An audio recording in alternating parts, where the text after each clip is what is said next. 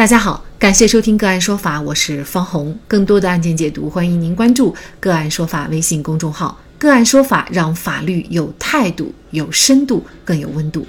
今天我们跟大家来聊一下，朋友欠六万块钱不还，男子扮少女骗回十万，却被刑拘。据北京青年报报道，二零二零年三月左右，孙某的朋友赵某通过微信给他介绍了一个女朋友，女孩名叫依依。原本在临海打工，现在呢已经回四川老家。依依很热情，孙某和她也聊得来，于是两人很快在微信上确认了男女朋友关系。当月月底，依依跟孙某聊到自己的生日快到了，孙某出于对女友的关心，马上通过微信转账转了一千块钱给依依，对方收了。这之后，依依屡次开口，分别以给侄子发红包、微信里没钱、父亲生病在美国治疗需要钱、银行卡冻结了在美国需要花销、父亲葬礼火化需要钱、母亲眼睛流脓治疗需要钱等理由，向孙某提出转账请求，而孙某都一一照做，总金额将近十万元。二零二一年二月份左右，也就是两人在网上认识近一年的时候，孙某趁着过年的机会驾车到四川，想要去看望依依。但是在四川的七八天时间里，依依如人间蒸发了一般，一直未露面。回到临海以后，孙某又多次给依依视频要求见面，依依每次都选择拒接。这时候，孙某的心里产生了怀疑，猜测自己可能被骗了。他试探性的停止了转账，结果依依跟他的互动基本就没了。最后回过味来的孙某选择报警。临海市邵家渡派出所，在接获报案后，立即开始着手调查。通过大数据分析，民警发现介绍人赵某行为诡异，有重大作案嫌疑。六月八号，民警将赵某抓获，并将其传唤至派出所做进一步的调查。在对赵某进行细致的询问以后，民警发现这是一起冒充身份诈骗案件，而与孙某频繁互动的依依其实就是赵某假扮的。赵某称孙某先前欠自己六万块，但是一直以各种理由推脱，所以自己只好以这种方式将钱要回。本以为欠债还钱天经地义，并没有觉得这个行为是违法的。一开始本来只想要回六万块钱就罢手。但是孙某之前的推脱行为，以及孙某对依依的用情至深，于是故伎重演，从孙某手里多骗了几万块。朋友欠债不还，赵某才出此下策要回，为何会涉嫌犯罪？如果小赵仅要回欠债的六万，还会涉嫌犯罪吗？就这相关的法律问题，今天呢，我们就邀请江苏法德东恒律师事务所合伙人、刑事业务研究会副主任。葛绍山律师和我们一起来聊一下。葛律师您好，你好，方老师。好，感谢葛律师。这个案件啊，因为孙某欠债不还，赵某呢才出此下策哈。其实他也想给对方一些教训，但是为什么会涉嫌犯罪呢？呃，首先呢，这个案件呢，我们涉及到的罪名是诈骗罪。那么根据我们国家刑法二百六十六条的规定呢，就是诈骗公私财物数额较大的。这个处三年以下有期徒刑、拘役或者管制，并处或者单处罚金。诈骗罪的它的一个基本构造呢，就是行为人实施了欺骗的一个行为，然后呢是导致了被害人产生这样一个错误认识，被害人又基于这种错误认识来处分这样一个财产，然后呢行为人或者是第三人取得财产，然后被害人最终这个遭受这个财产损失。那么具体到我们这个本案当中来讲呢，赵某呢。他本身是为了实现他的一个债权而采取了这样一个虚构事实骗取孙某钱财的行为。那么这个需要根据不同的这个时间段来加以分析。按照目前媒体报道的情况来看呢，赵某通过上述这个诈骗手段，已经将六万元欠款已经骗回了。那么就骗回六万元的这个事实呢，同样也是要根据赵某事后的一些具体的行为来判断，比如说。赵某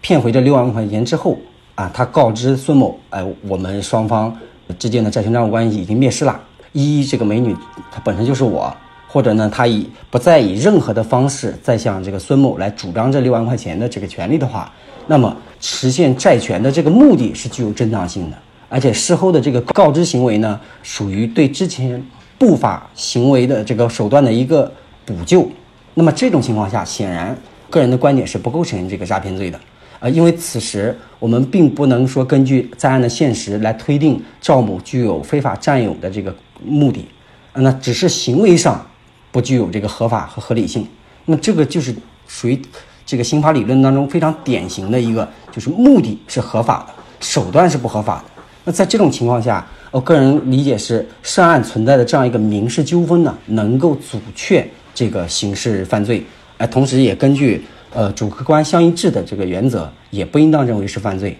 而根据媒体报道的信息来看呢，赵某是在骗回了六万块钱之后，继续化身这个少女依依，虚构各种理由骗取孙某十万元，而且事后采取人间蒸发、拒接视频等等这些行为。那么这一系列的行为呢，是能够推定其主观上是具有非法占有的目的的。而赵某呢，辩称的就是说给为了给对方一个教训的这样一个辩解内容呢。呃，与其得手后的一系列的逃避行为和继续扩大孙某的这个损失的这个行为也是相互矛盾的。那据此呢，相关的司法部门呢认定是涉嫌诈骗罪。那也就是说，事实上，即便赵某他骗回的仅仅是六万块钱，应该说也不是说必然的不构成犯罪了。嗯，在有一些情况下，他仍然是犯罪的。比如说，他还是继续去向赵某去索要这个六万块钱，是这样吗？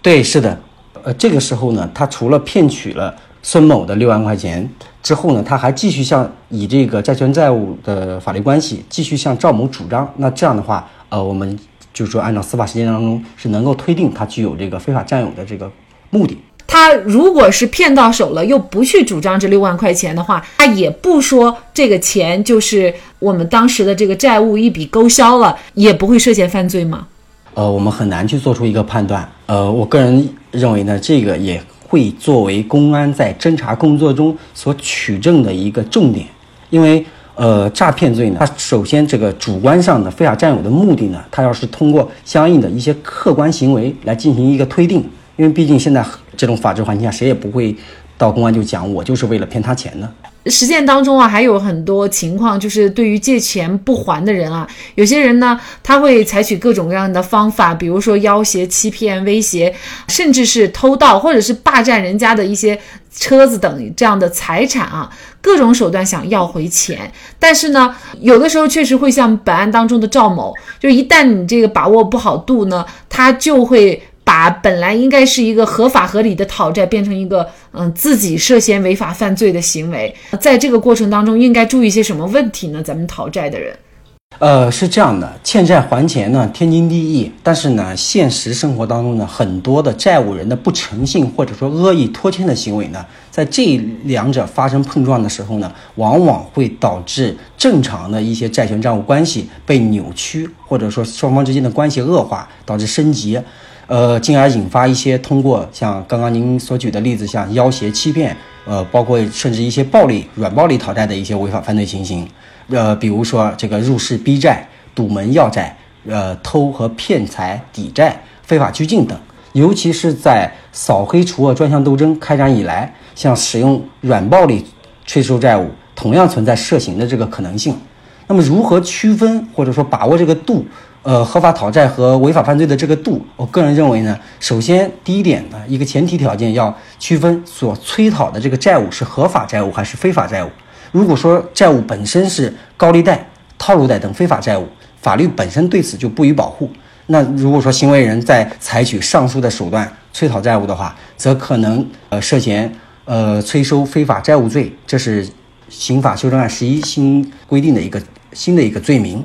那么，如果说催收的债务本身属于合法债务，啊，但是呢，却采取一些滋扰、威胁等严重影响债务人或者他人正常生活、生产经营活动的，也可能会涉嫌这个寻衅滋事罪。其次呢，需要根据行为人在讨债过程中所实施的具体行为，结合我们刑法的规定以及刑法理论，进行一个实质性的一个判断，这属于是否涉刑的这个一个实质要件。那么。也就是说，私力救济，我们也要把握好一个度的问题。其实，在一九年，呃，两高两部呢，呃，关于办理实施软暴力的这个刑事犯罪若干问题的意见中，呃，对于软暴力的概念和表现形式都有明确的一个规定。其中，软暴力指的是，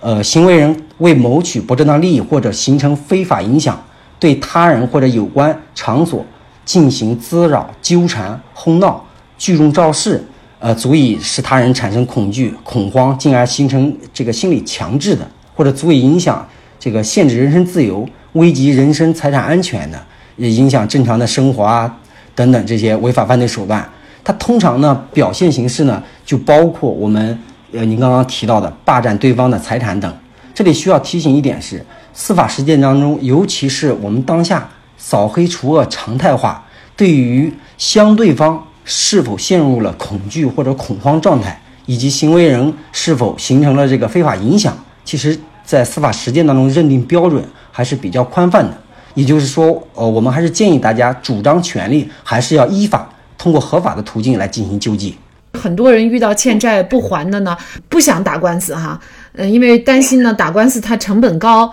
可能它涉及到这个诉讼费啊，还有这个律师费呀，呃，还要包括他自己要花费很多精力啊，他可能就会愿意通过其他的途径。我不知道你建不建议走其他的途径，或者是说遇到欠债不还的，到底怎么做才是一个最好的能够保护自己权益的方法呢？作为律师来讲的话，我们肯定还是建议，呃，我们行为人还是。在法律规定的这个框架范围之内，依法合法的这个进行救济，尤其是在借款纠纷当中，就涉及到一个出借的一个问时候要需要考虑的一个问题，也就是说，我这笔钱借出去之后，对方的这个偿还能力、诚信问题等等，这都是需要去考虑的。呃，纠结一个问题，就是说我到法院去起诉，一定能拿到钱吗？这里面也不单单说是考虑到一些诉讼的成本，呃，或者说时间的一些成本问题。到法院起诉，很多时候要解决的第一个问题就是你的诉讼请求能不能得到法院判决的支持。那这里面就其实是涉及到一个证据问题和诉讼时效的一个问题。我们建议呢，就是说在出借的时候呢，一定要留好相应的这个证据材料。那么一般就包括像借条啊、合同啊、往来的明细、呃收据、呃银行转账凭证、视听资料，也不也就包括这个录音录像啊。通话录音啊，还有一些聊天记录等等呃电子证据。另外呢，还有一点呢，实践当中也经常会存在的，就是一个诉讼时效的问题。后来我们民法典修订之后是这个三年，很多时候呢，出借方跟这个借款方呢，他双方是朋友关系，呃，有的时候呢，口头上的催要一下，但是也没有留下相应的证据。很多时候就是超过三年之后，你起诉到法院，法院也不会支持。这也是很很多人。不愿意到法院去起诉的一个呃理由，还有一个问题就是债务人个人的一个履行能力的一个问题。其实我们国家的司法实践当中呢，一直有一个说法比较常见，就是执行难，也就是相当比例的这个生效的民事法律文书，最终都落为了这个一纸空文。原因就在于案件到了执行程序的时候，债务人根本不具备履行能力，也没有可供执行的这个相应的财产。这也是很多人甘愿，呃，冒着这个风险去催要债务，也不到法院这个起诉的原因所在。另外呢，我们也提醒，在起诉前，我们是有一个诉前保全的一个程序，呃，包括起诉的同时，也可以提起一个诉讼保全，就是对于已经查明的被起诉人、被告的相应的财产，申请法院采取冻结、查封、扣押的相应的一些措施，以保证胜诉后的这个执行工作。此案在民警的耐心教育下，赵某意识到自己讨债用错了方法，已经涉嫌犯罪，他对此后悔不已。目前，赵某已经被公安刑事拘留，案件正在进一步的侦办中。按说，小赵也算是高智商，不花一分钱就可以把欠款全部追回，只可惜没有分清罪与非罪、合法与违法的界限。欢迎大家关注个案说法，预防法律风险。好，在这里再一次感谢江苏法德东恒律师事务所合伙人、刑事业务研究会副主任葛绍山律师。那更多的案件解读以及呢我们的线上视频讲法内容呢，欢迎大家关注我们个案说法的微信公众号。另外，您有一些法律问题需要咨询，都欢迎您添加幺五九七四八二七四六七。这部手机号的微信号向我们进行咨询，我们会将您的问题转给我们专业资深的律师进行解答。好，感谢您的收听，我们下期节目再见。